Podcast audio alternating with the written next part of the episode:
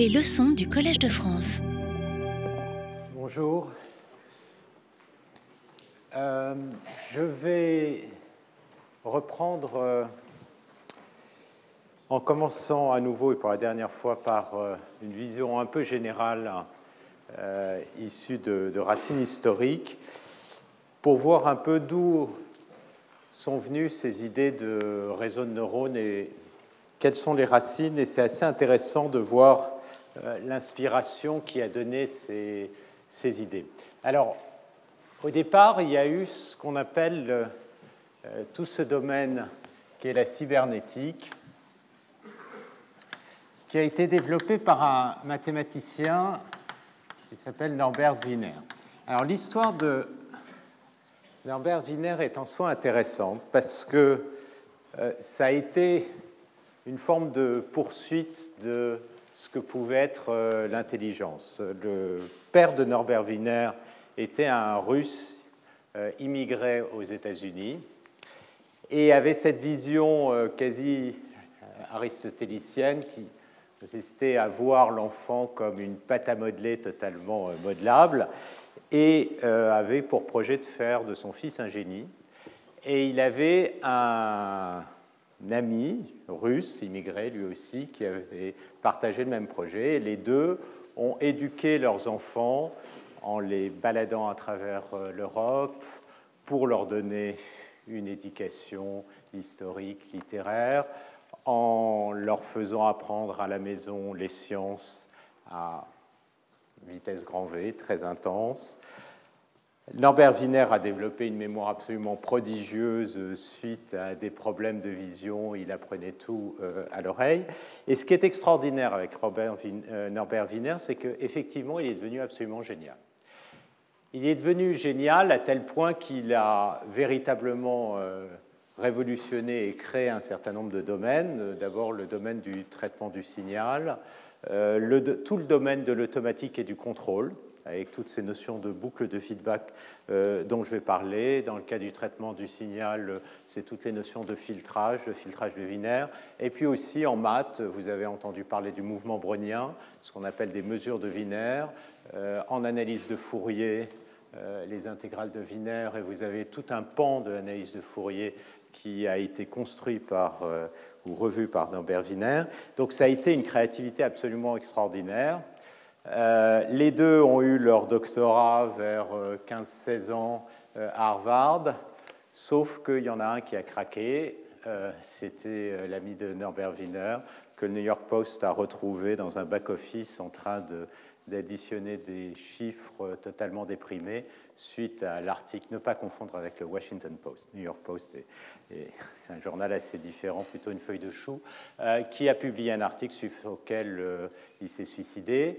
Norbert Wiener a écrit un très, un très beau livre qui s'appelle Ex-Prodigy là-dessus, et était fasciné par ces notions d'intelligence, et a créé cette vision d'intelligence à travers la cybernétique. Alors l'idée de la cybernétique, c'est d'abord de voir euh, la forme d'apprentissage comme un système dynamique. Et il a été, donc c'est vraiment euh, lui qui a introduit ce qu'on appelle les boucles de feedback en contrôle. Initialement, c'était motivé par, euh, pendant la guerre, les problèmes euh, de poursuite des avions par la DCA, tirés au bon endroit. Et l'idée de Norbert Wiener, c'est de voir l'intelligence comme une forme d'adaptation, d'adaptation au réel, et cette adaptation, on ne peut pas la penser sans penser le temps. C'est-à-dire, c'est un système qui évolue au cours du temps et qui essaye de s'adapter. Et donc, il y a ces deux éléments clés qui sont l'introduction du temps et cette notion d'adaptativité. Et l'idée, en quelque sorte, c'est d'essayer d'éviter de modéliser le monde mais plutôt de réagir par rapport au monde. Alors, un exemple tout à fait classique, c'est euh, le bateau qui va euh, rentrer au port. Donc, vous avez votre port qui est ici. Le bateau va faire une estimation de la trajectoire. Et évidemment, vous avez le vent, vous avez des vagues, du courant, etc. Plusieurs approches pour modéliser ce genre de problème. Vous pouvez essayer de modéliser tout le système extérieur, le vent, les vagues et autres, et vous vous trouvez devant un problème qui est extraordinairement compliqué. Ou vous pouvez faire beaucoup plus simple, c'est voir la direction dans laquelle vous voulez aller, c'est l'objectif, et puis ensuite mesurer la déviation par rapport à l'objectif et simplement bouger la barre jusqu'à ce que vous retrouviez dans la bonne direction. Éventuellement, si vous voulez aussi ajuster la vitesse, vous réglez votre voile. D'accord? Donc vous avez deux paramètres que vous ajustez simplement pour euh, obtenir la trajectoire désirée et vous adapter au monde extérieur qui peut être extraordinairement complexe. Donc vous avez d'un côté un système très complexe que vous n'essayez pas de modéliser, et de l'autre côté une boucle de feedback qui crée cette adaptation. Donc le modèle euh, introduit, c'est vous avez cette entrée qui est en quelque sorte le but, ici euh, la trajectoire, et puis vous allez avoir donc une commande qui va être envoyée, euh, je vais peut-être le faire ici, vous avez l'entrée, vous allez avoir à partir de cette entrée une commande qui va être, donc par exemple, euh, la barre du bateau ou euh, n'importe quelle commande sur un système, par exemple euh, le contrôle d'une usine avec les différents paramètres, etc. Vous avez le système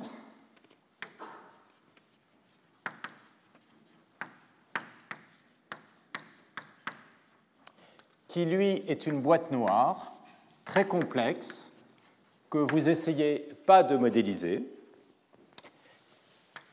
Le système va réagir. Vous allez avoir une boucle de rétroaction avec un senseur, plusieurs senseurs ici, qui vont donner les mesures par rapport à l'écart de la trajectoire. Donc ça, c'est en quelque sorte la mesure de l'état, ou disons de la position, je veux dire, ici, du système. Et puis, cette mesure, vous allez la comparer par rapport à l'entrée, au but, calculer la différence, et c'est la différence qui va rentrer dans la commande. D'accord? Donc c'est tout ça. Ça, c'est le système du bateau. Et ce système-là, c'est en fait un système très général, ce qu'on appelle de rétroaction négative, c'est-à-dire que vous agissez sur l'erreur, et c'est sur l'erreur que euh, vous allez effectuer votre boucle de rétroaction. Donc, cette idée, elle a été beaucoup développée à travers, y compris euh, différentes sciences sociales, la psychologie euh, notamment pour essayer de comprendre euh, ces phénomènes d'apprentissage. Et puis, à partir de là, il y a eu cette vision d'un robot cognitif qui a été développé et qui est devenu le projet, en quelque sorte, de la cybernétique. Donc, il y a eu beaucoup de gens qui ont travaillé là-dessus, de façon un peu caricaturale ce robot cognitif va fonctionner de la, façon suivante. Et vous allez voir, c'est pas très loin. Vous avez le monde très complexe qui est ici, pas très loin de euh, ce qu'on fait actuellement. Vous avez une action qui va être, euh, donc c'est un module d'action qui va agir sur le monde, D'accord. Ensuite, vous avez vos senseurs, donc, qui vont euh, obtenir des informations sur le monde, et puis vous avez votre système cognitif. Alors le système cognitif qui est ici va être formé d'un côté d'un système de perception, donc ça c'était la vision du cerveau euh, d'un point de vue cybernétique. Ensuite, vous avez un modèle du monde.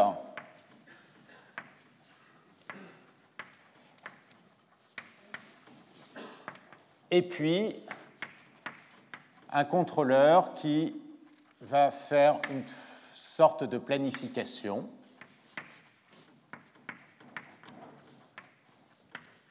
Et vous avez les liens entre éventuellement euh, ces modules. Donc ça, ce serait en quelque sorte euh, le cerveau, et puis vous avez un but euh, qui va être rentré ici. Donc cette vision, elle a été beaucoup développée. Les gens ont essayé de voir comment ce, que ce genre de système robotique pouvait être implémenté. Et ça a été tout à fait fondamental, notamment pour euh, tout le développement du contrôle-commande, qui est euh, essentiellement toujours basé sur ces boucles de rétroaction. Alors, à partir de là, il y a eu beaucoup d'analyses euh, du lien entre l'architecture de ce qu'on pouvait observer dans le monde et ce type de système. Et il y a un très bel article qui a été écrit par Herbert Simon, que je vous recommande fortement. Donc ça, cet article, il a été écrit en 1962. Toute la cybernétique a été développée dans les années 45-50 jusqu'aux années euh, essentiellement 60. Euh, Donc Herbert Simon, c'était un prix Nobel d'économie, un des pères euh, de l'intelligence artificielle, qui a écrit cet article en anglais The Architecture of complexity.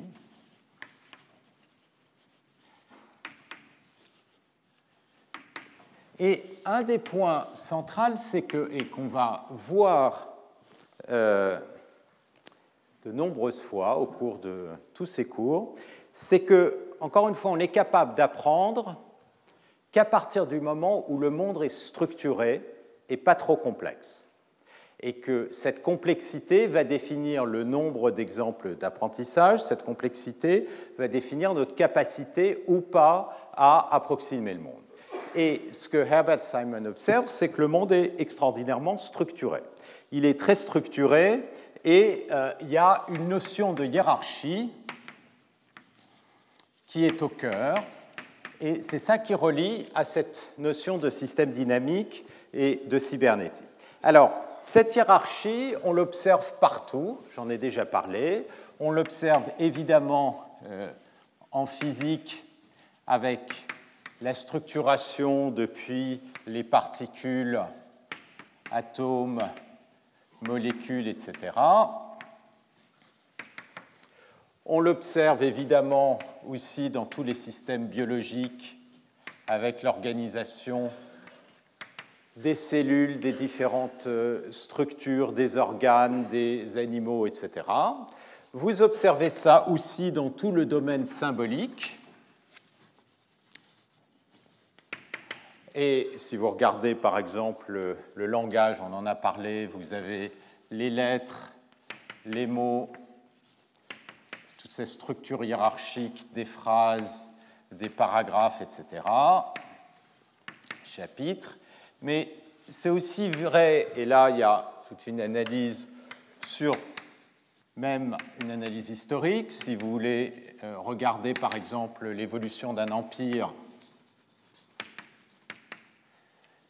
et euh, il prend par exemple l'exemple de l'empire d'Alexandre le Grand, bien avant, euh, vous avez Philippe de Macédoine qui a commencé par construire un royaume, qui lui-même avait des ancêtres qui ont euh, structuré euh, les villages, etc., pour arriver à ce, royaume. Donc vous avez toute cette structuration de villages, tribus, royaumes, empires, etc., qui, une fois de plus, évolue euh, au cours du temps, et puis il va même jusqu'à toutes les problématiques de résolution de problèmes en maths notamment, où vous définissez des propositions, des lemmes à partir duquel vous construisez des théorèmes qui deviennent euh, de plus en plus puissants en les organisant de façon hiérarchique. Et une des questions, c'est pourquoi est-ce qu'on observe cette structuration hiérarchique absolument partout? Et la thèse défendue par Herbert Simon, c'est que la raison, c'est la nécessité d'avoir quelque chose qui soit stable, adaptatif, dans le temps. Pourquoi? Alors, il prend cette image euh, d'un horloger qui serait en train de construire une, euh, euh, une montre très complexe avec plusieurs milliers de composants et qui serait constamment interrompu par des coups de téléphone de clients potentiels. Vous imaginez que si l'horloger a besoin de prendre les 500 pièces qu'il a devant lui et hop les assembler ensemble de façon totalement plate, dès qu'il est interrompu, il doit lâcher son système et tout s'effondre et il doit recommencer à zéro. Évidemment, une stratégie beaucoup plus efficace, c'est de commencer par construire euh, des sous-éléments, des roues, etc., qu'il agrège et petit à petit, s'il est interrompu, il s'arrête, il laisse les éléments là où ils sont, il répond au coup de téléphone et il reprend.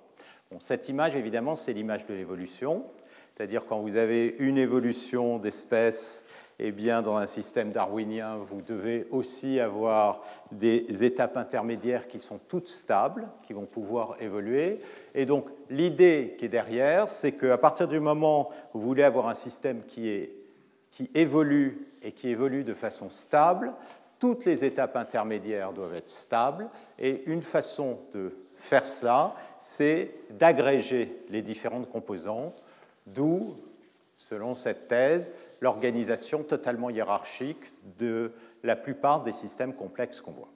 Et donc, la façon dont Herbert Simon décrit la hiérarchie, la complexité, pardon, c'est à travers cette notion de hiérarchie. Et c'est comme ça qu'il propose d'expliquer le fait qu'au fond, le monde est extraordinairement complexe, mais en même temps pas si complexe que ça. Il y a une façon d'accéder à cette complexité, et cette façon, c'est de comprendre ces structures hiérarchiques. Alors cette idée, pour moi, elle est très très importante et on la retrouve au centre de tous ces euh, réseaux de neurones profonds. Et derrière cette profondeur, il y a cette notion d'échelle et de hiérarchie. Alors, cette idée générale, elle est assez naturelle. La grosse difficulté, c'est évidemment comment la mettre ensuite en musique pour être capable de faire une représentation efficace du monde. Et donc là, l'idée qui est défendu par Herbert Simon, c'est de dire la conséquence de cette hiérarchie, c'est que vous avez une organisation en sous-systèmes qui sont faiblement dépendants, qui sont quasi séparables.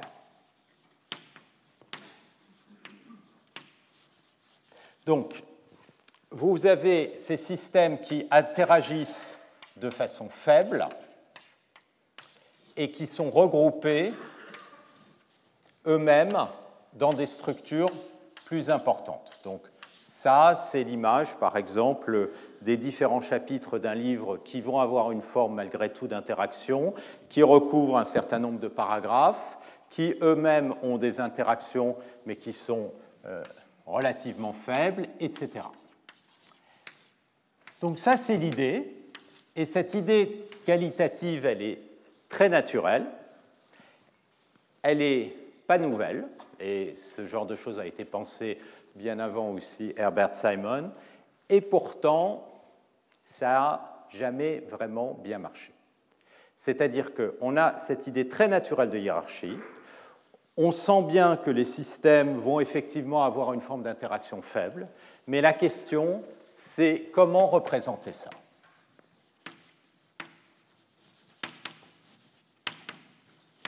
Comment représenter ça, c'est-à-dire comment représenter ces interactions faibles sans les éliminer, comment représenter cette hiérarchie, comment représenter l'état de chacun de ces systèmes et faire une représentation d'une certaine manière parcimonieuse, c'est-à-dire qui ne prend pas trop de mémoire et qui va pouvoir être apprise. Ça, c'est la question clé et c'est une question à laquelle ils n'ont pas été capables de résoudre.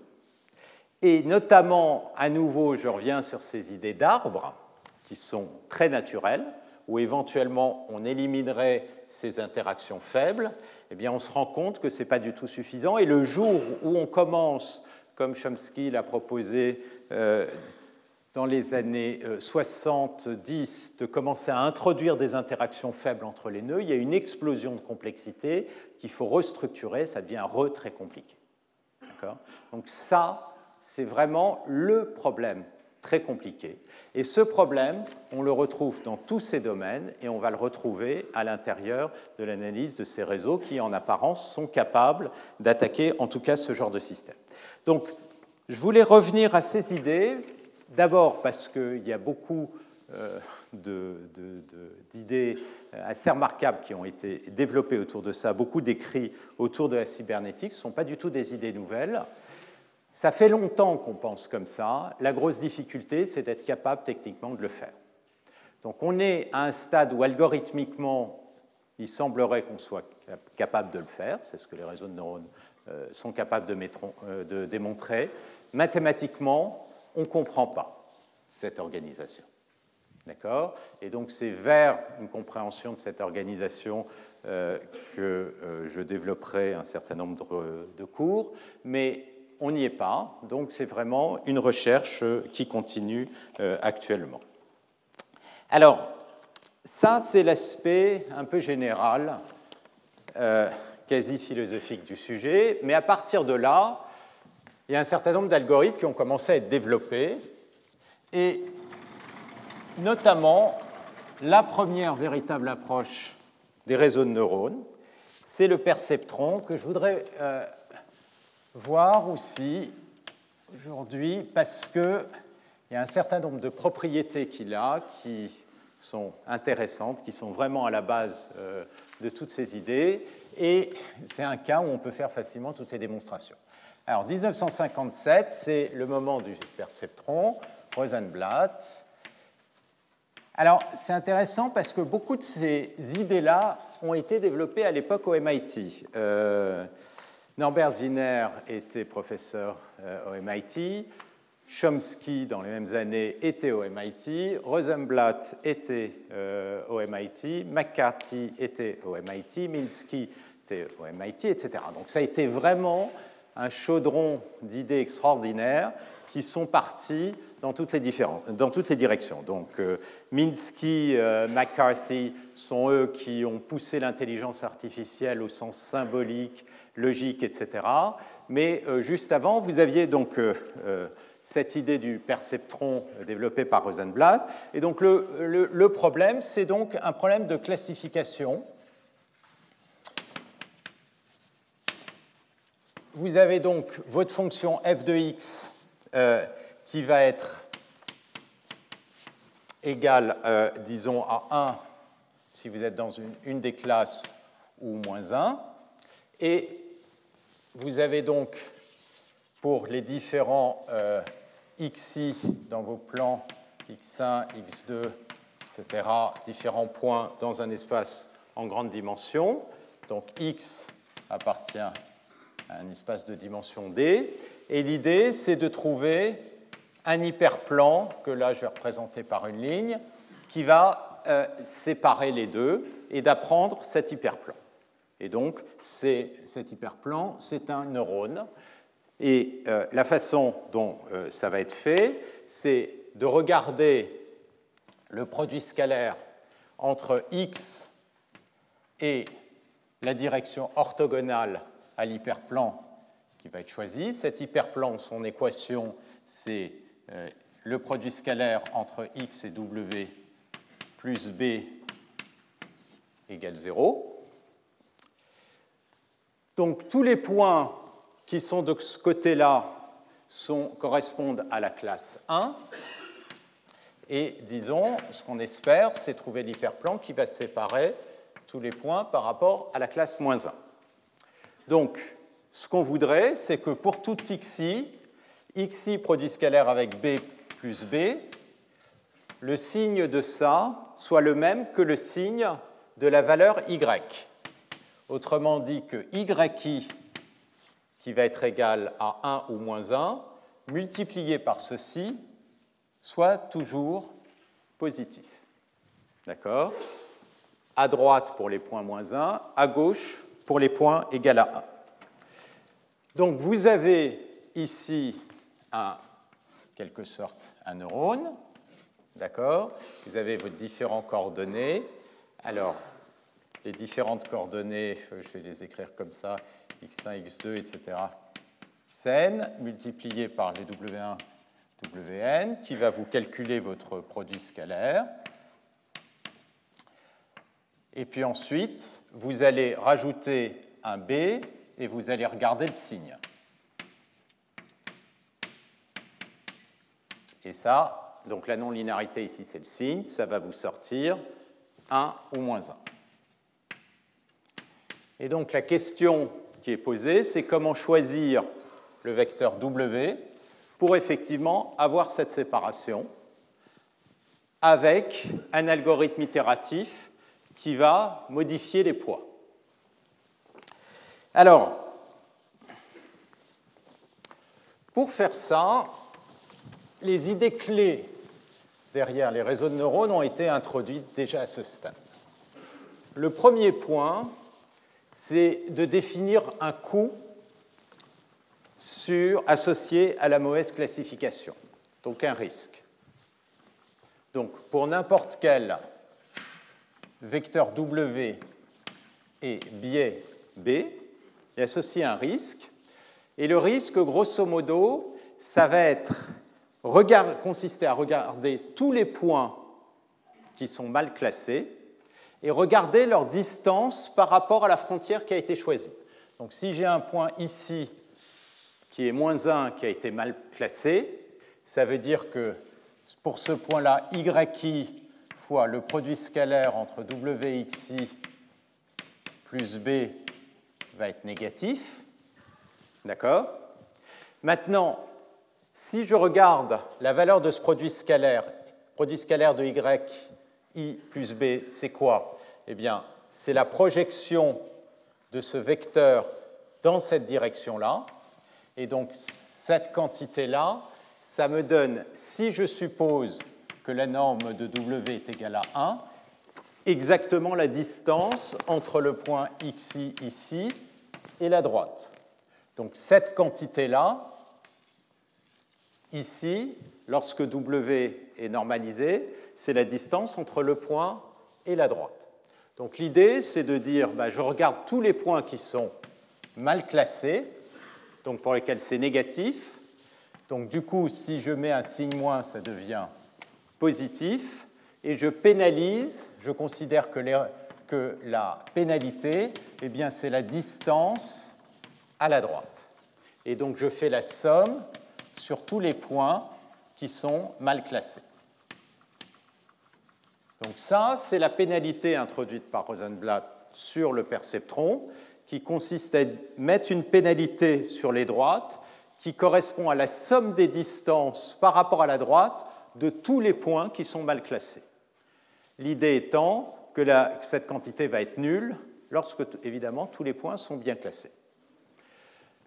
À partir de là, la question, c'est comment trouver cette droite?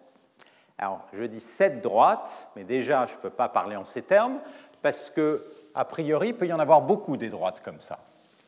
Alors, si je vais garder la même couleur, tant pis. Vous voyez, je peux, à partir du moment où les points sont effectivement séparables, c'est-à-dire qu'il en existe une, eh bien, il y a toutes les chances pour qu'il en existe une infinité.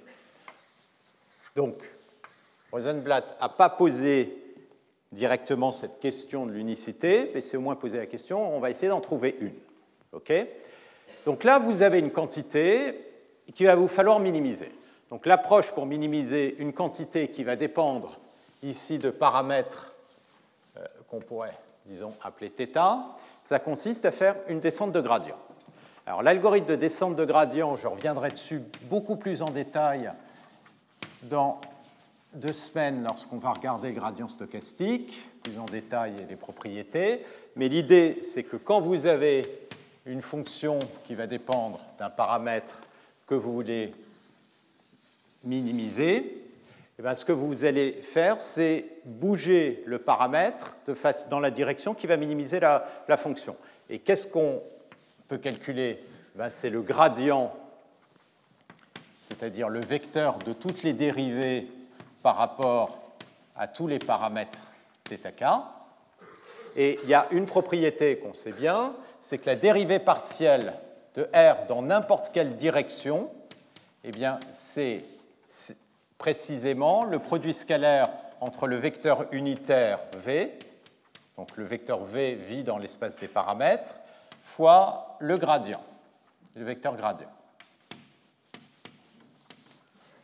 Autrement dit, euh, si vous voulez regarder, ça va être la multiplication de chacune des, coordonnées par la quantité θk qui est dans le vecteur unitaire v. D'accord? Donc quand on voit ça, qu'est-ce qu'on réalise immédiatement? C'est que si on veut maximiser le module de la dérivée, eh bien il faut que v soit collinaire avec le gradient. Et si on veut que la dérivée soit négative, eh bien il faut que le vecteur v soit dans la direction opposée du gradient. D'où euh, l'idée de dire quand vous avez un paramètre θn, la manière dont on va le modifier, c'est on va calculer θn plus 1, qui est θn moins une variation de θ dans la direction du gradient au point θ. C'est-à-dire qu'on bouge dans la direction opposée indiquée par le vecteur gradient, et ça, ça va localement nous faire bouger la valeur de R vers le bas. D'accord? Et évidemment, si on fait ça, on risque éventuellement d'être bloqué dans un minima local qui se trouverait ici. Alors, on applique cette idée sur cette euh, quantité qui est ici la somme des distances des points mal classés. Donc ça va revenir à calculer la dérivée de R par rapport, donc le, gradient du risque par rapport à tous les paramètres. Alors, W, c'est lui-même un vecteur qui a un certain nombre de paramètres. Vous allez avoir un gradient d'une somme, donc ça va vous faire euh, la somme. Donc, vous allez avoir moins la somme sur i. Si je fais la dérivée par rapport à w, yi ici, c'est une constante. Et si vous faites le gradient d'un produit scalaire, eh bien, chaque valeur w1 va être modifiée par la coordonnée euh, correspondante de x, x1, x2, xd. Donc ça veut dire que la dérivée du produit scalaire, ça va être tout simplement xi. Ça, c'est la dérivée par rapport à w.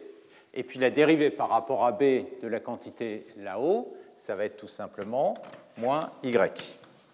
Et vous avez la somme, pardon, pour tous les points qui sont mal classés.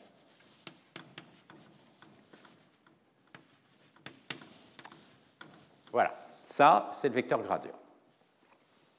Donc, ce qui serait naturel, ce serait, hop, de bouger le vecteur gradient comme ça. L'idée supplémentaire déjà introduite par Rosenblatt, c'est non pas de calculer directement la somme, mais de visiter les points les uns après les autres. Donc, d'observer que finalement le risque, c'est une moyenne ou une somme sur tous les points qui sont mal classés. Et donc, c'est de prendre chacun des points, chacun des points à un coup, et à chaque fois que je visite un point, de minimiser le coût relativement à ce point-là. Donc, au lieu de faire ça, alors, euh, ce qu'on va faire, c'est le faire un par un, c'est-à-dire qu'on va visiter, donc ça, c'est la notion de gradient stochastique, qui à l'époque n'avait pas été introduit comme un outil formel, mais qui apparaît dans le perceptron. Et donc, c'est de calculer le gradient pour chaque xi sans se soucier des autres, les uns après les autres. Donc chaque fois que vous obtenez une donnée, xi pour laquelle vous connaissez le label yi, vous modifiez le paramètre de façon à minimiser l'erreur. Donc, ça veut dire quoi? Ça veut dire que le paramètre qui va être θn ici, qui va être wn et bn, il va être modifié en un wn plus 1 qui va être égal à wn. Et lorsque vous rencontrez un yi, vous allez avoir yi fois xi. Comme j'ai un signe moins et un signe moins, ça va me faire un signe plus ici. Et comme je le fais que pour le xi que j'ai observé, ça va me faire plus alpha xi. Et le deuxième, qui va être la modification du bn, bn plus 1, il va être égal à la valeur du biais précédente, plus la composante du gradient par rapport à b. La composante du gradient par rapport à b, c'est yi, et donc je vais avoir excusez-moi, là j'ai plus alpha xi, yi, et là je vais avoir plus alpha y. Donc ça, ça va être la règle de modification des poids à chaque itération. Donc je répète, l'idée c'est vous avez un hyperplan que vous voulez séparateur que vous voulez trouver, vous pénalisez par la somme des distances des points mal classés, vous calculez le gradient par rapport à cette pénalité, et puis vous visitez chacun des points mal classés l'un par rapport à l'autre, l'un après l'autre, et vous modifiez les paramètres dans la direction du vecteur gradient, ce qui vous donne ça. Alors, il y a une observation qui apparaît ici, qu'on appelle aussi en biologie et dans ce monde des réseaux de neurones la règle de Hebb, qui observe que vous allez modifier les poids, parce que là, qu'est-ce que c'est que W?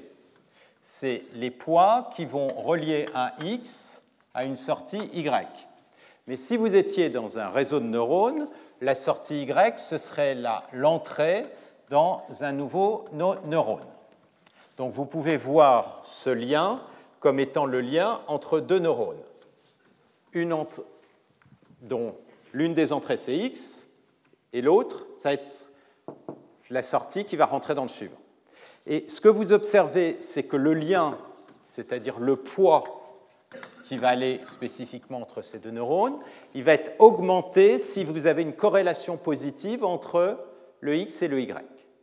Donc, vous avez cette fameuse règle de Hebb qui dit qu'on va augmenter le poids de deux neurones lorsque les deux neurones sont excités simultanément.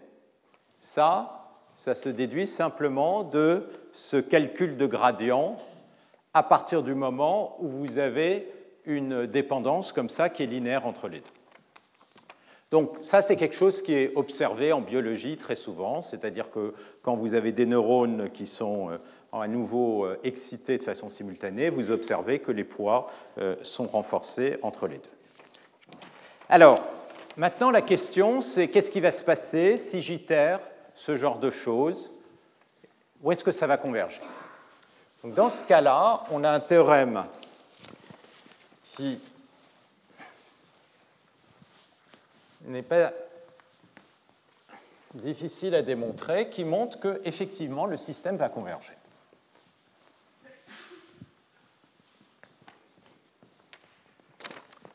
Alors, le théorème est le suivant, c'est que le perceptron qui est défini par cette règle d'update converge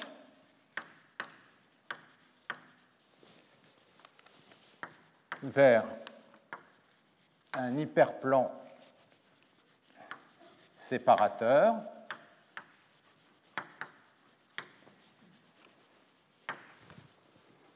si les données sont séparables.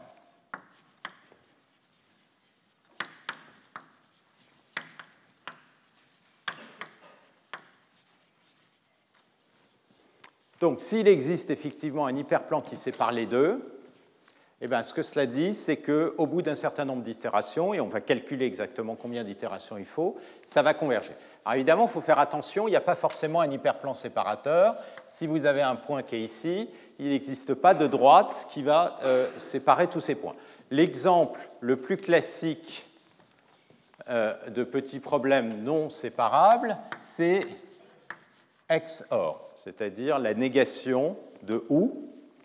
La négation de OU, c'est grosso modo D1 si vous avez euh, et euh,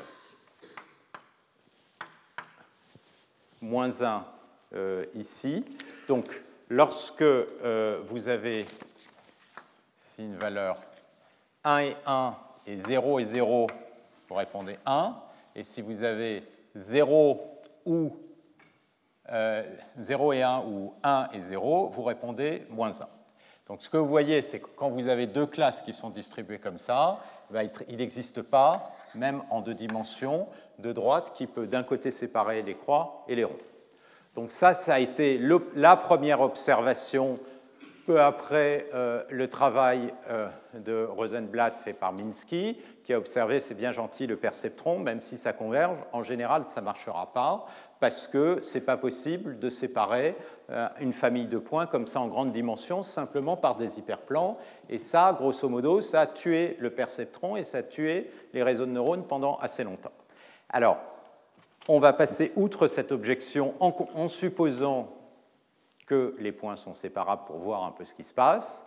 Et la fois prochaine, on verra que cette objection, on peut l'éliminer dès qu'on a deux couches. Et à ce moment-là, on a ces résultats euh, d'approximation universelle qui disent que euh, n'importe quelle euh, fonction peut s'approximer arbitrairement avec un réseau de neurones à deux couches. Donc si vous n'en avez qu'une, ce qui est le cas ici, ça ne marche pas, XOR est le contre-exemple. Si vous en avez deux, ça marche.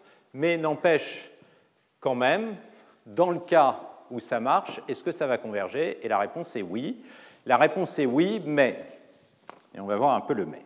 Alors, on va commencer par démontrer ça, parce que ça permet de, sentir un peu mieux euh, ce qui se passe. Donc, ce qu'on a vu, c'est que si on est séparable, par définition, ça veut dire que pour tout i, on peut trouver, ça veut dire que, excusez-moi, on peut trouver un W0 et B0 tel que, qui va faire la séparation, donc tel que pour tout i, si je multiplie yi par le produit scalaire entre mon point xi et w0, donc si je prends ce fameux hyperplan, eh bien ça, ça va être strictement positif. D'accord? Donc ça, c'est l'hyperplan de coordonnées oméga 0 et b0. Alors, pour simplifier l'expression du problème, ce que je vais faire, c'est observer que un produit scalaire comme ça, si j'introduis un paramètre, de manière générale, je vais introduire un paramètre qui est WB, donc je vais coller les deux variables, pour dire ça c'est une seule variable, ça c'est encore en quelque sorte, j'aurais dû l'appeler B, euh, je, vais l'appeler θ, ça c'est mon paramètre ici, faire plus simple. Et euh, je vais considérer ça comme un produit scalaire, et pour considérer ça comme un produit scalaire, je vais écrire x étoile comme étant x1. Comme ça, le produit scalaire entre θ et x étoile, eh bien, c'est exactement ce que je veux, c'est-à-dire, euh, euh, ça va être le produit scalaire entre w et x, et 1 et b, en plus b. D'accord? Donc ça, ça me permet euh, d'écrire là-haut que yi fois xi ceci, je peux le réécrire comme xi étoile, produit scalaire avec b0, bêta 0, doit être strictement positif. Donc ça, c'est l'hypothèse. Il existe.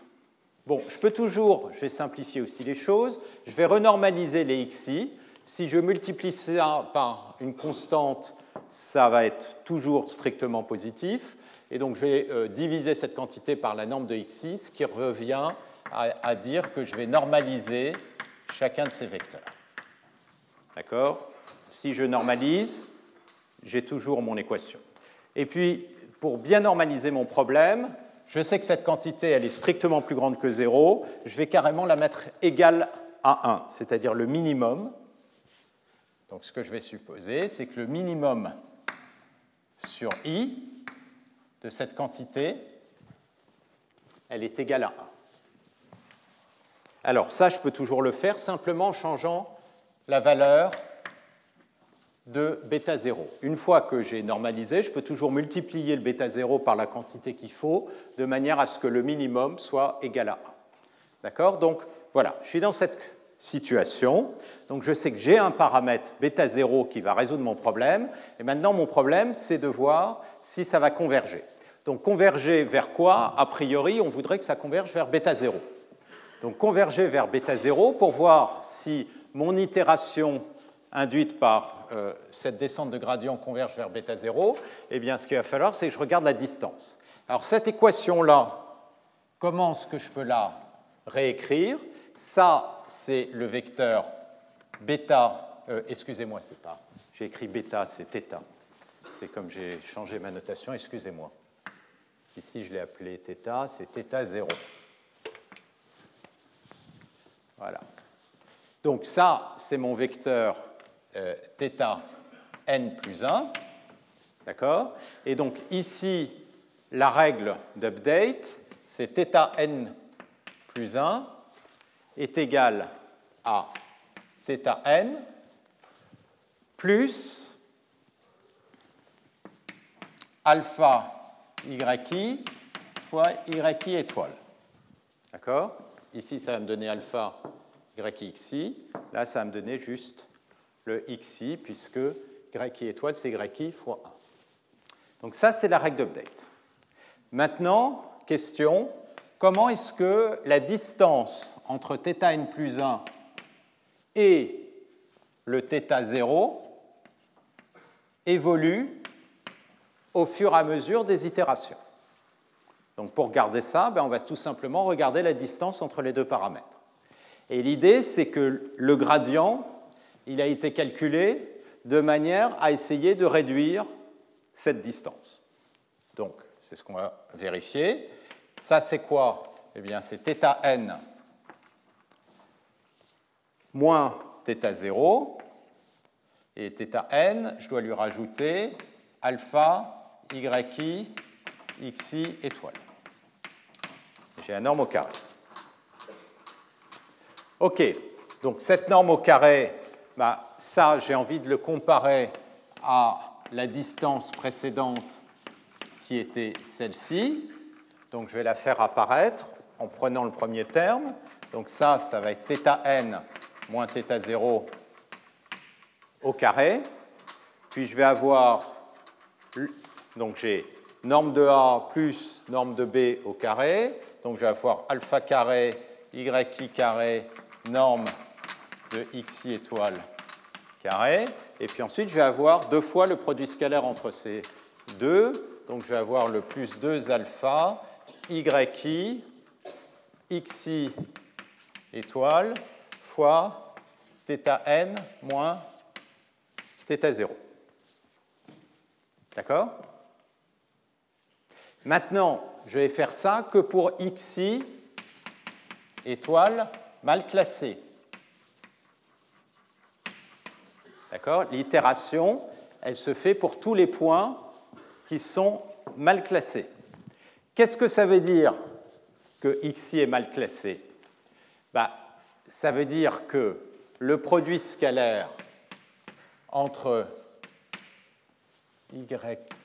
xi étoile et le paramètre courant, eh bien, il est négatif. D'accord? Ça veut dire que j'ai un point xi qui a été mal classé par rapport à la droite ou l'hyperplan paramétré par θ. Donc, ce qu'on sait ici, c'est que euh,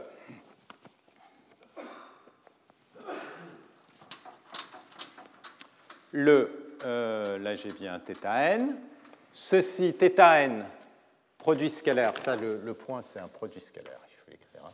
deux fois le produit scalaire. Le produit scalaire ici, fois yi, ça c'est négatif. Donc ça, ça veut dire, si je supprime ce terme, que θn plus 1 moins θ0 carré, si je supprime un terme négatif, je vais obtenir une borne supérieure. Donc je vais avoir toujours le premier terme, θn moins θ0 carré, plus alpha carré Alors, yi, c'est toujours 1 ou moins 1, donc yi carré, ça vaut 1. Norme de xi, c'est égal à 1, donc tout ça, ça vaut 1. Donc là, j'ai simplement alpha carré. Là, j'ai le plus 2 alpha. Et donc, y produit scalaire avec euh, θn, je l'enlève, comme il est négatif, ça va me donner une bande supérieure. Qu'est-ce qui reste? Il va me rester le moins 2 alpha, y xi étoile, produit scalaire avec θ0. D'accord? Mais ce que je sais, c'est que xi étoile fois yi produit scalaire avec θ0, comme le min il est égal à 1, eh bien ça, c'est toujours plus grand que 1 pour tout i. Donc, je peux avoir une bande supérieure, comme ça, tout ceci est euh, positif, donc tout ceci est négatif, en le remplaçant par 1. Et donc ça, c'est plus petit que θn moins θ0 carré plus alpha carré moins 2 alpha. OK. Maintenant, ce que vous voulez, c'est que ça, ce soit le plus petit possible. Alors prenez alpha égale 1. Eh bien, si alpha égale 1, c'est-à-dire le pas alpha ici, qui est le pas du gradient,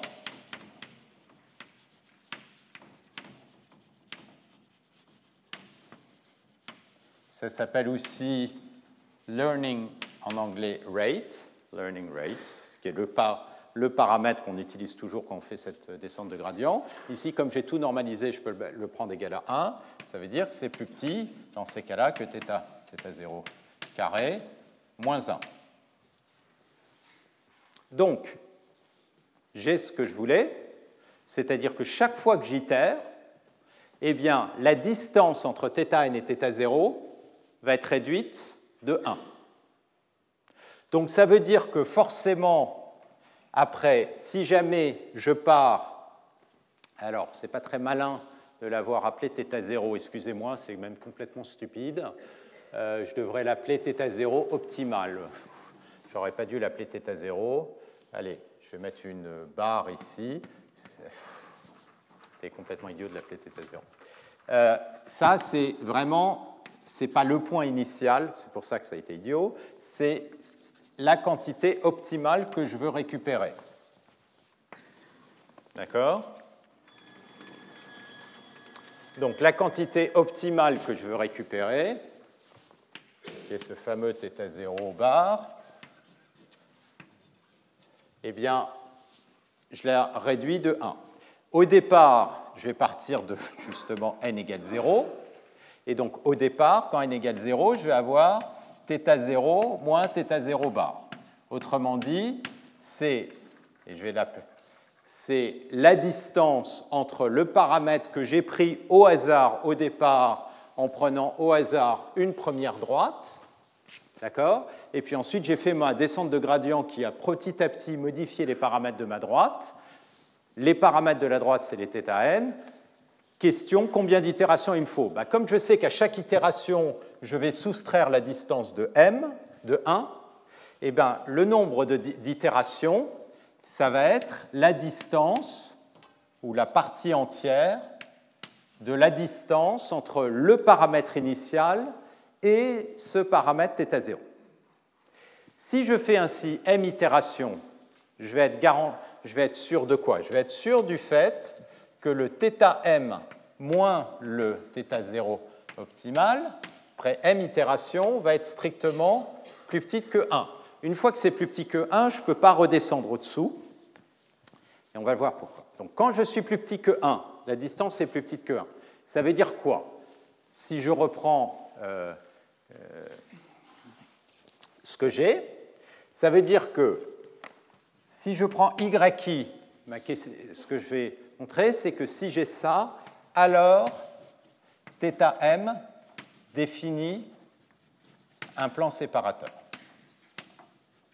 Et ça, ce sera la fin de la démonstration, c'est-à-dire que ce que je vais euh, finir de vérifier, c'est qu'après m étapes, j'obtiens un paramètre qui n'est pas forcément le θ0 bar, mais un paramètre d'une droite qui va faire la séparation. Et pourquoi est-ce que ce n'est pas forcément le θ0 bar Parce que la solution, elle n'est pas unique. Les droites séparatrices, je peux en avoir plusieurs.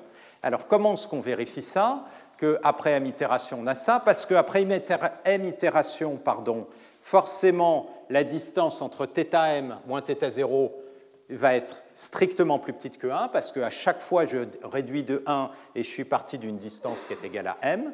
Et si cette euh, distance elle est plus petite que 1, je peux calculer maintenant le produit scalaire pour tout i entre xi étoile et θm. Et je vais montrer que ça, c'est toujours positif. Alors pourquoi c'est toujours positif? Parce que ça, je peux introduire, pour faire apparaître cette condition-là, la distance entre θm moins θ0. Donc j'ai introduit ça. Et puis, euh, donc, pour enlever la composante que j'ai introduite, je vais rajouter xi, yi étoile, θ 0. D'accord Mais ça, je sais que c'est plus grand que 1. D'accord? Donc, euh, si je regarde maintenant euh, cette, cette quantité-là, ce que je sais, c'est que cette quantité-là, elle est plus petite que la valeur absolue de yi, c'est 1. La norme de xi étoile qui est aussi égale à 1. Et la norme fois, et là je suis en train d'appliquer l'inégalité de Cauchy-Schwarz, qui dit qu'un produit scalaire, c'est plus petit que la norme du premier vecteur fois la norme du deuxième vecteur. La norme du premier vecteur, c'est 1. La norme du deuxième vecteur, elle est strictement plus petite que 1. Donc tout ça, ça va être plus petit que ceci qui est égal à 1. Et donc, j'ai une quantité ici qui, en valeur absolue, est toujours plus petite que la valeur absolue de tout ça, c'est plus petit que 1. Ça, c'est plus grand que 1. Donc ça veut dire que le tout est strictement positif. D'accord? Donc je reprends les différentes étapes. J'ai fait ma descente de gradient bêtement en calculant la, euh, le gradient par rapport au paramètre. Et ensuite, j'ai regardé l'évolution de la distance entre le paramètre à l'étape n et à l'étape n plus 1. Et ce que j'ai observé, c'est que la distance par rapport à un des paramètres qui résout mon problème, c'est-à-dire un des hyperplans qui fait la séparation, eh bien, elle se réduit progressivement par 1. Donc après m étapes, je sais que la distance va être plus petite que 1. Et si cette distance est strictement plus petite que 1, je démontre que du coup, tous les produits scalaires ici sont toujours strictement positifs, ce qui revient à dire que j'ai bien un plan séparateur. Donc, ça nous démontre qu'après m étapes, donc un nombre bien contrôlé d'étapes, ça va converger, mais m peut être potentiellement euh, très grand. Le seul problème, c'est que ça va converger vers un hyperplan séparateur, mais on ne sait pas lequel. Et ils ne sont pas tous aussi bons les uns que les autres. Par ailleurs, dans le cas où je ne suis pas séparable, ce qu'on peut démontrer, c'est que le système fait un espèce de cycle entre les différents paramètres, donc il ne va pas converger, ça va avoir un comportement cyclique qui peut être d'ailleurs très long, et donc on ne va pas voir apparaître un paramètre final qui éventuellement serait un mauvais paramètre.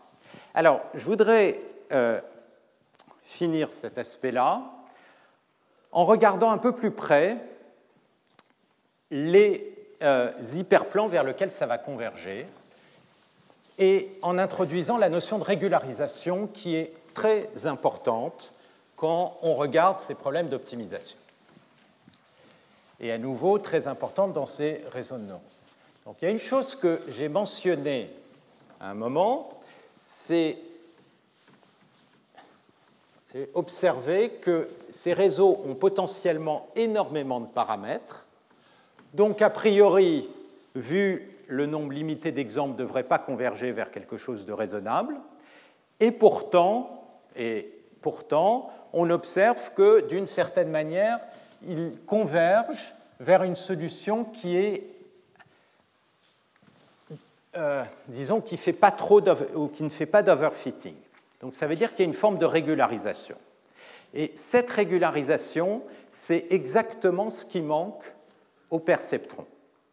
Et ce qu'on va voir apparaître ici, c'est la notion de marge, qui est très importante, qui va définir la notion de régularisation. Et on va voir la correspondance avec la pénalité sur les poids.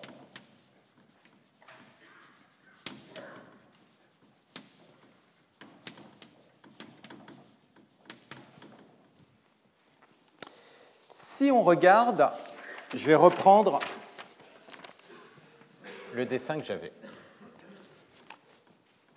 Si on regarde ces différents hyperplans séparateurs, donc je vais mettre dans un cas simple où effectivement c'est possible de séparer les deux classes en dimension D.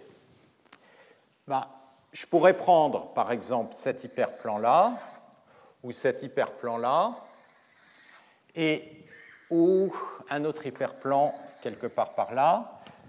Toutes ces droites séparent bien mes classes en deux. En même temps, il y en a qui sont plus robustes que d'autres, au sens où si je prends cette droite-là si je bouge un tout petit peu cet exemple, il peut passer de l'autre côté de la frontière. Or, si j'ai un exemple là, il y a pas mal de chances pour que je puisse avoir un autre exemple de la même classe qui soit proche et donc juste de l'autre côté de la frontière. Idem ici. Donc, on sent bien que ce type de classificateur n'est pas robuste et ne va pas bien généraliser. Pour bien généraliser, ce qu'on a envie, c'est d'avoir une droite qui est, la qui est la frontière, qui est la plus loin possible de tous les exemples existants, de manière à ce que j'ai une marge de modification des exemples sans pour autant introduire de mauvaises classifications. Donc ça, ça a été euh, l'idée de Vapnik qui va nous résoudre ce problème-là. Donc là, on saute en 1990 et donc l'idée, c'est d'observer que ce qu'on aurait envie de faire, c'est de prendre la droite qui est la plus loin possible de tous les exemples. Prendre la droite qui est le plus loin possible de tous les exemples, c'est-à-dire que je vais prendre le premier exemple qui est le plus proche de la droite à gauche, ici. Le premier exemple qui est le plus proche de l'autre côté, bien, ce qu'on a envie, c'est de maximiser la distance ici entre les exemples les plus proches et la droite. Et cette distance, c'est ce qu'on appelle la marge.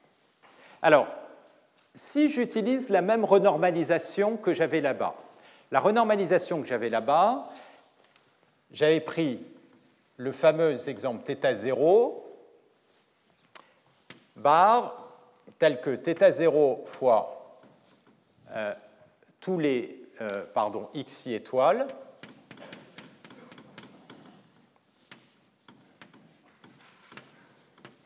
scalaire avec yi est égal à 1.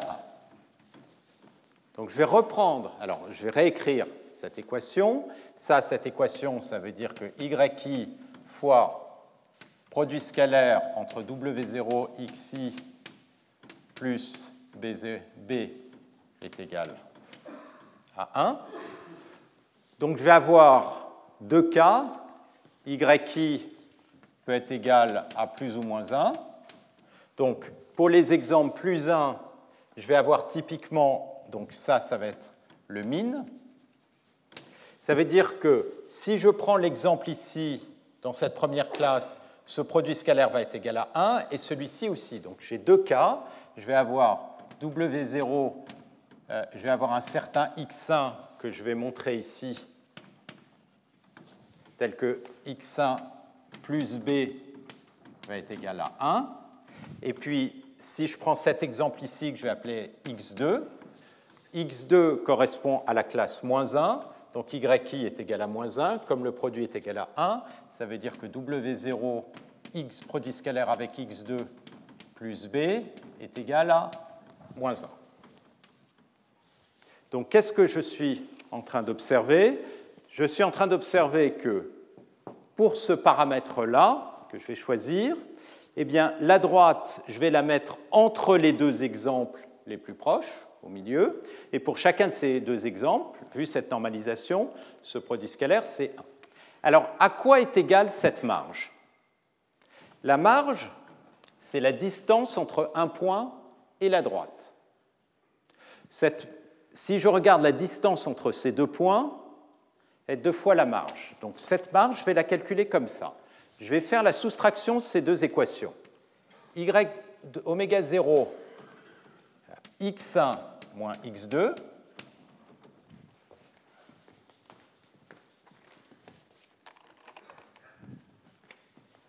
Je prends cette équation, je soustrais celle-là, ça me fait 2. Qu'est-ce que je suis en train de faire? Je suis en train de prendre le vecteur qui joint ces deux exemples et je les projette orthogonalement à la droite, dans la direction de W0. Ah, ceci, si je le divise par la norme de W0, alors j'ai un vecteur unitaire. Eh bien, cette quantité-là, ça va être tout simplement la distance fois 2 entre ces points et la droite. Encore une fois, si je prends deux points, je fais un produit scalaire avec un vecteur. Ça va me donner la taille du segment qui relie ces deux points orthogonalement parallèle à ce vecteur W0. Et cette taille, je l'obtiens si W0 est un vecteur unitaire. Autrement dit, j'ai pris x1 moins x2, je l'ai projeté sur W0 et j'obtiens donc cette distance. Et cette distance, ça va être deux fois la marge.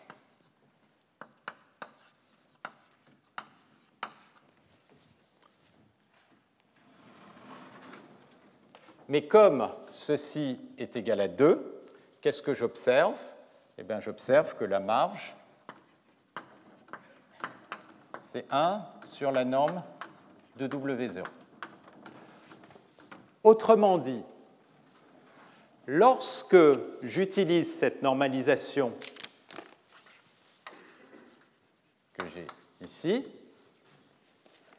qui revient à coller euh, un plan qui va séparer les deux. Et ici, j'ai l'équation oméga 0. En fait, ici, j'ai l'équation oméga 0x plus b égale 1. Et la deuxième ligne ici, alors excusez-moi, ce n'est pas très clair sur mon schéma. La première ligne, elle est là. La deuxième ligne ici, c'est oméga 0x plus b égale moins 1. Dans ce cas-là, la marge, c'est la norme du vecteur oméga 0. Donc si vous voulez trouver la droite qui va maximiser cette marge, vous voulez maximiser 1 sur norme de W0, donc maximiser la marge, c'est équivalent à minimiser la norme de W0 ou la norme de W0 carré. Et là, on obtient un résultat qui est vraiment important. C'est dans un cas très particulier, mais c'est le fait que les poids du réseau, lorsqu'on les minimise, indirectement, vous voyez que c'est assez indirect, parce que c'est parce que la marge est 1 sur oméga 0 que ça apparaît, on a tendance à obtenir une généralisation qui est plus robuste. Et c'est pour ça que vous allez aussi voir apparaître dans ces réseaux le fait que parmi toutes les solutions, on préfère prendre les solutions qui ont des normes minimum et donc on introduit des pénalisations par rapport à ces coefficients-là. Et donc ça, c'est le principe du SVM, du Support Vector Machine. Donc je l'avais couvert la dernière fois, l'année dernière, mais je veux juste ici montrer le lien un tableau de plus, autant en profiter.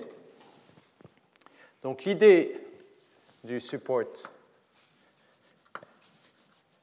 vector machine,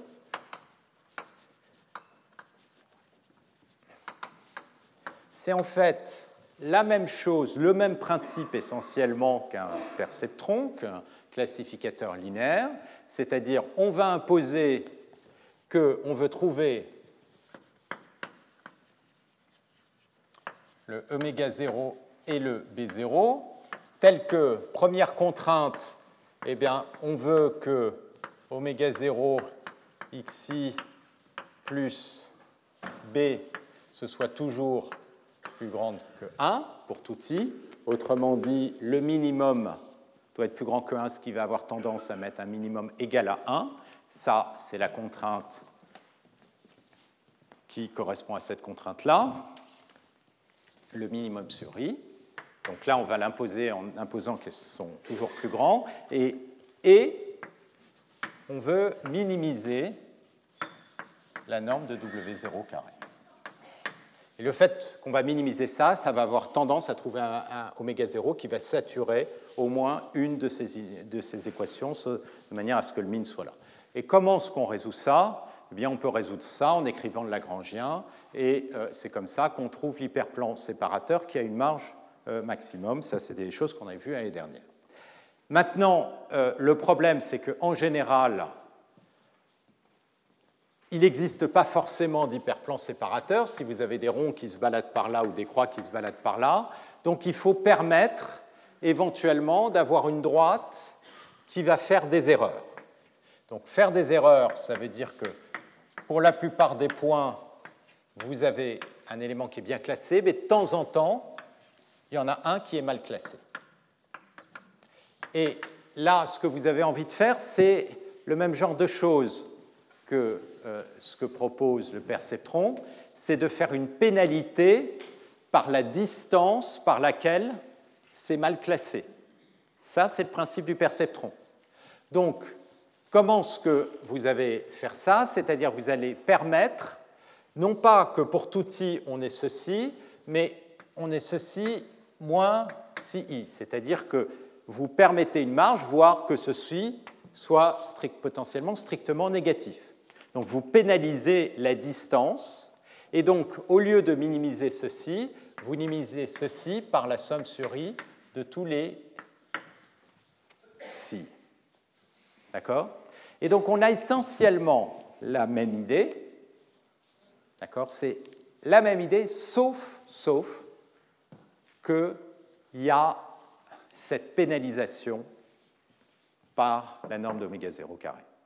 Et ça, ça change toutes les propriétés euh, du classificateur.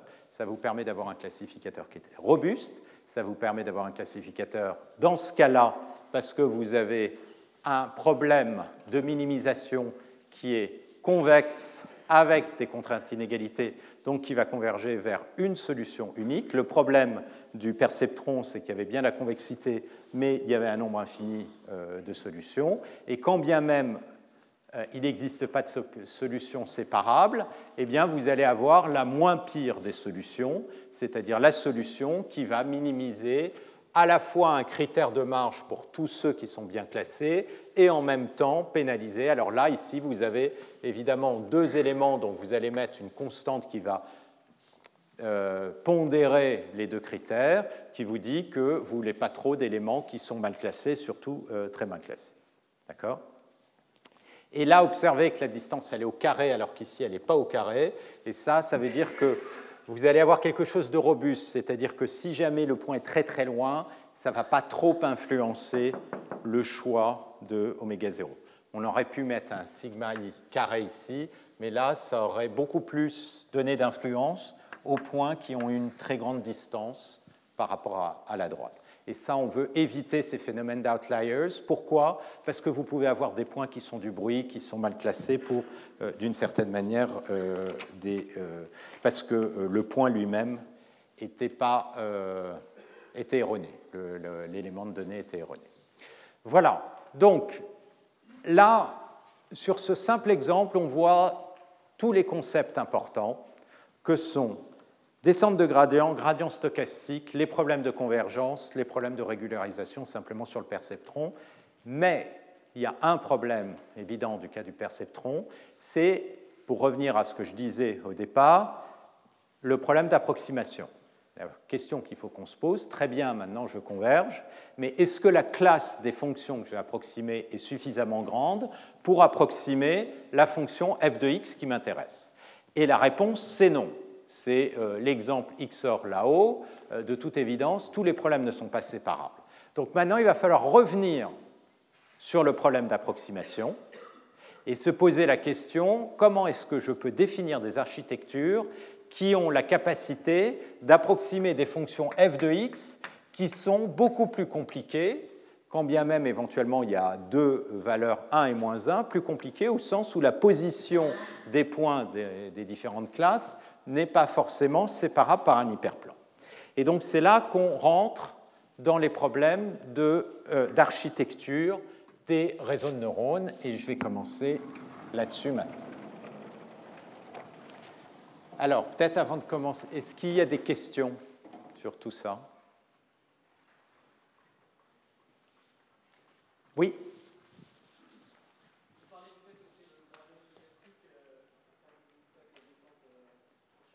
Oui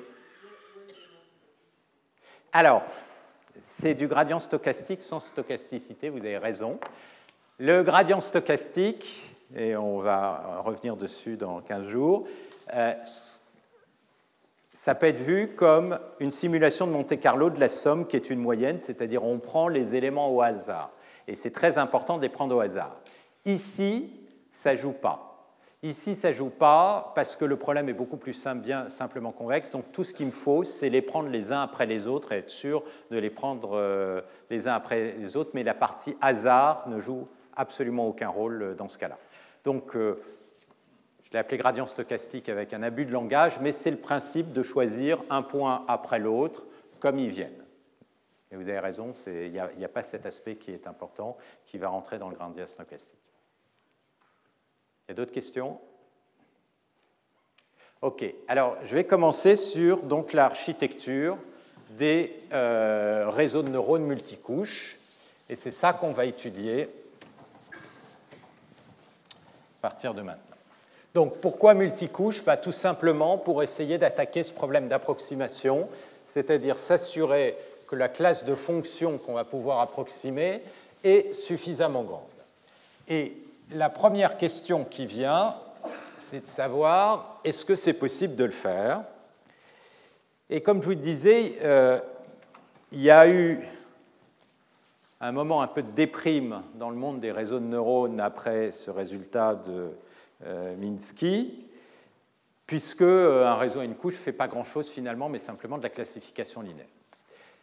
Et puis assez rapidement, les gens ont commencé à intuiter qu'en fait, non, mais si je rajoute des couches, je vais pouvoir avoir des approximations beaucoup plus complexes.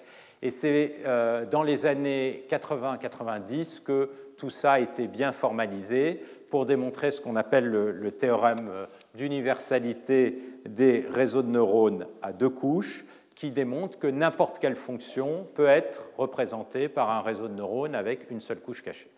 Alors, ce théorème, je vais vous le montrer de deux angles euh, différents. D'abord d'un point de vue euh, euh, binaire, parce que ça donne une bonne intuition, et puis ensuite regarder sur la version continue. C'est une jolie pièce de mathématiques, mais en même temps, qui ne résout, et je vais commencer par ça, absolument pas le problème. Ça ne résout pas du tout le problème parce que ça souffre de tous les défauts de la malédiction de la dimensionnalité. Donc il ne faut pas s'attendre à un miracle, euh, c'est juste le début du problème pour euh, réaliser qu'il y a effectivement une difficulté. Alors, on va donc attaquer maintenant ces euh, perceptrons multicouches.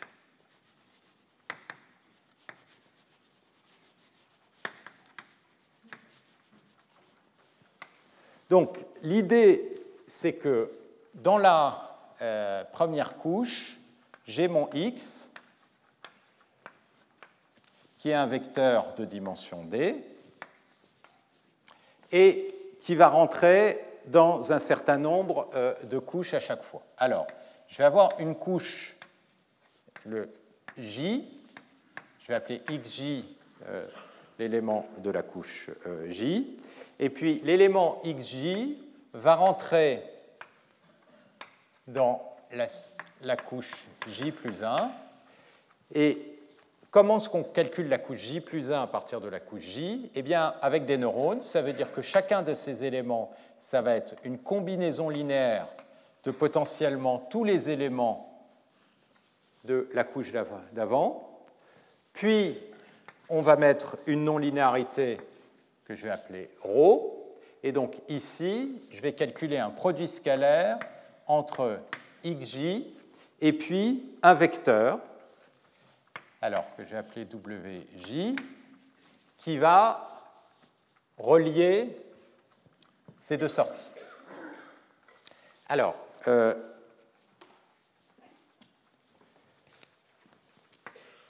le vecteur xi, xj plus 1, ces coordonnées, donc elles vont être obtenues en appliquant, alors ρ, ça peut être, je vais commencer par là, ça peut être un relu. Alors qu'est-ce que c'est qu'un relu? Un rectificateur linéaire.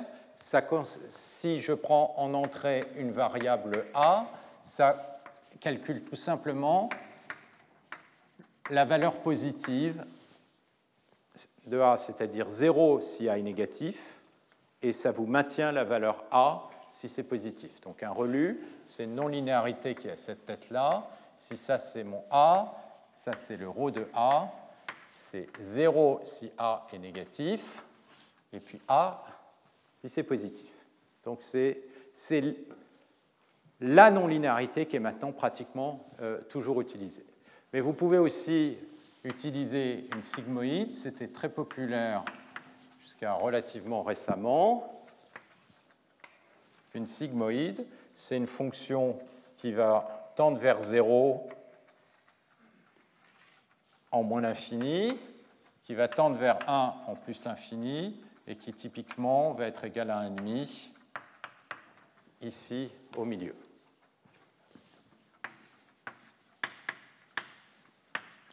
Maintenant, vous pouvez aussi prendre tout bêtement le signe.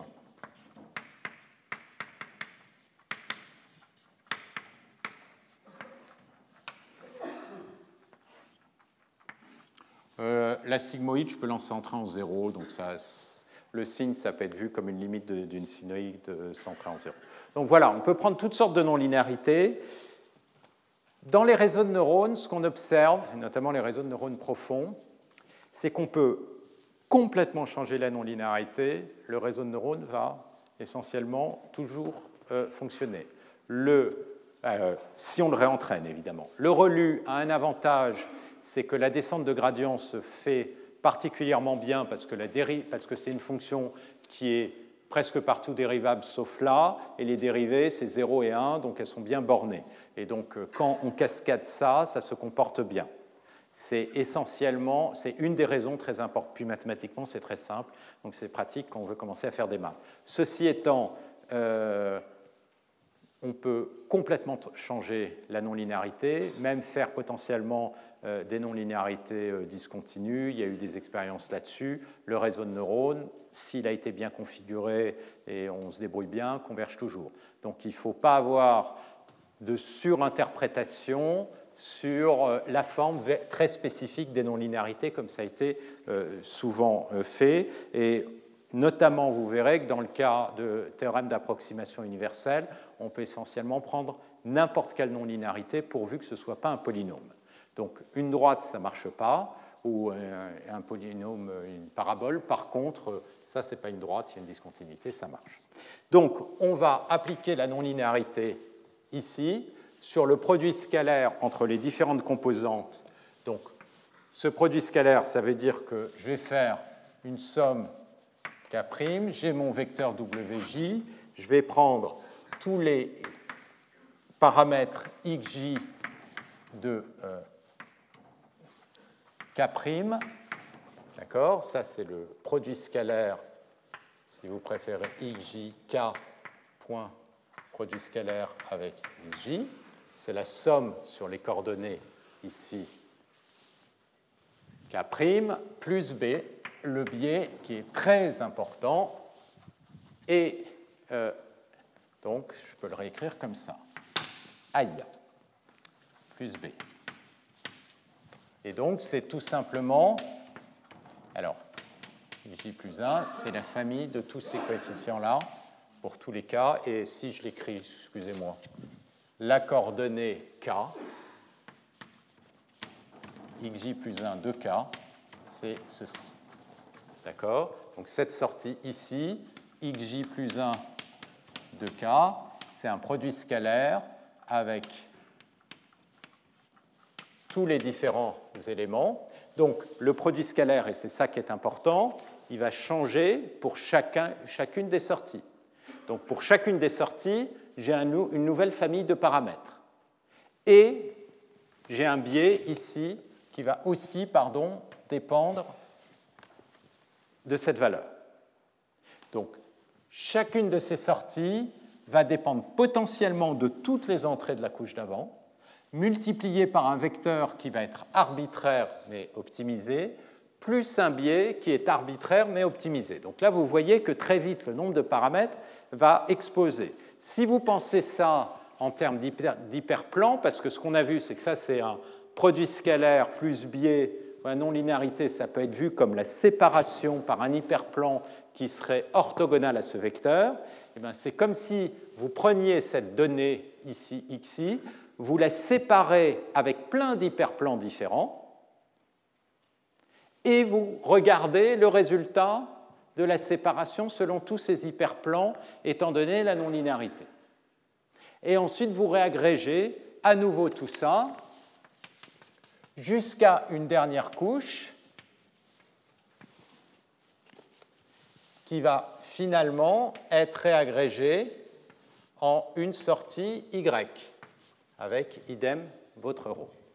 Donc, la manière dont vous pouvez voir ça, une autre manière de voir ces produits scalaires de façon un peu plus, euh, parce que là j'ai regardé coordonnée par coordonnée, un peu plus euh, succincte, c'est de dire le vecteur xj en fait, il a été obtenu à partir du vecteur xi, en, xj, en appliquant une grande matrice wj, c'est un opérateur linéaire, auquel j'ai ajouté un vecteur bj, et tout cela, c'est un vecteur, point par point, je l'ai transformé avec ma non-linéarité Donc cette équation toute simple, qui résume toutes les autres, c'est une équation vectorielle, c'est-à-dire ce vecteur est égal à ce vecteur transformé par cette matrice, plus transformation affine ce biais, et la non-linéarité, elle est appliquée à chacune des valeurs du vecteur résultant.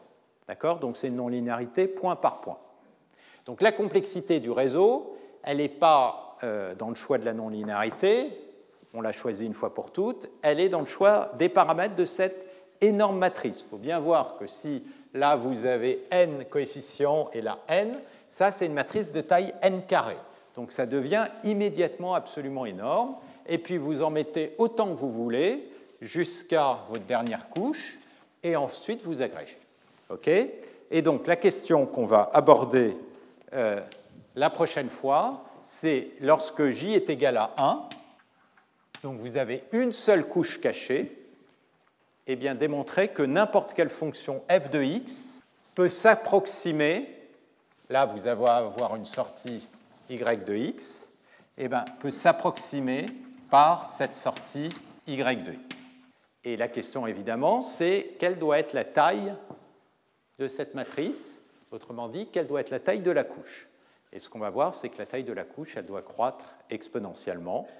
Donc, malédiction de la dimensionnalité, c'est ce qu'on va voir la fois prochaine. Voilà, merci. Retrouvez tous les contenus du Collège de France sur www.colège-2-france.fr.